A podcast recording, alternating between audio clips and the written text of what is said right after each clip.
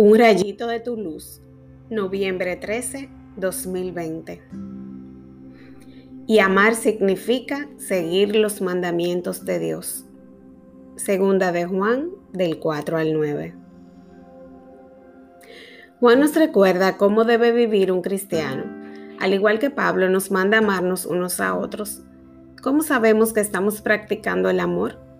Evaluando nuestra conducta según los mandamientos de Dios 10 sencillas reglas para vivir que nos mantendrán en sintonía con la Santísima Trinidad. El primero, amarás a Dios sobre todas las cosas. El segundo, no tomarás el nombre del Señor tu Dios en vano. El tercero, santificarás las fiestas. El cuarto, honrarás a tu padre y a tu madre. El quinto, no matarás. El sexto, no cometerás actos impuros.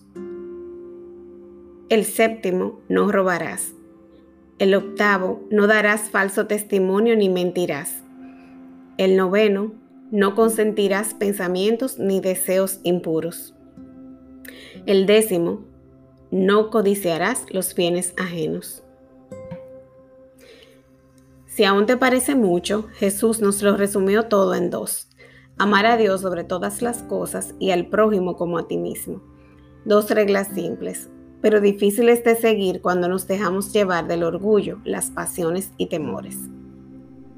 Afiancemos nuestra fe en el Señor para vivir según el Espíritu y no según la carne. Hacer un examen de conciencia diario nos ayuda a mantener la mirada en la meta y a reconocer los pequeños desvíos del camino. La confesión frecuente y los sacramentos nos ayudan a vivir en gracia para irnos perfeccionando, dándole el control a Dios sobre nuestras vidas. Oremos. Señor, gracias por habernos dejado una guía sencilla para medir nuestro progreso espiritual.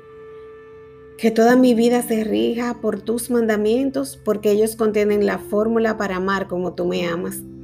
Perdona las veces que actúo por impulsos egoístas en vez de pensar siempre antes de actuar, ¿qué harías tú? Sigue sanando mi corazón y manifestando tus dones en mi vida. Gracias por enviar a Jesús a mostrarnos el camino y al Espíritu Santo para que nos guíe en todo momento. Hazme dócil a tu voz y graba tus preceptos en mi corazón para no pecar contra ti. Amén.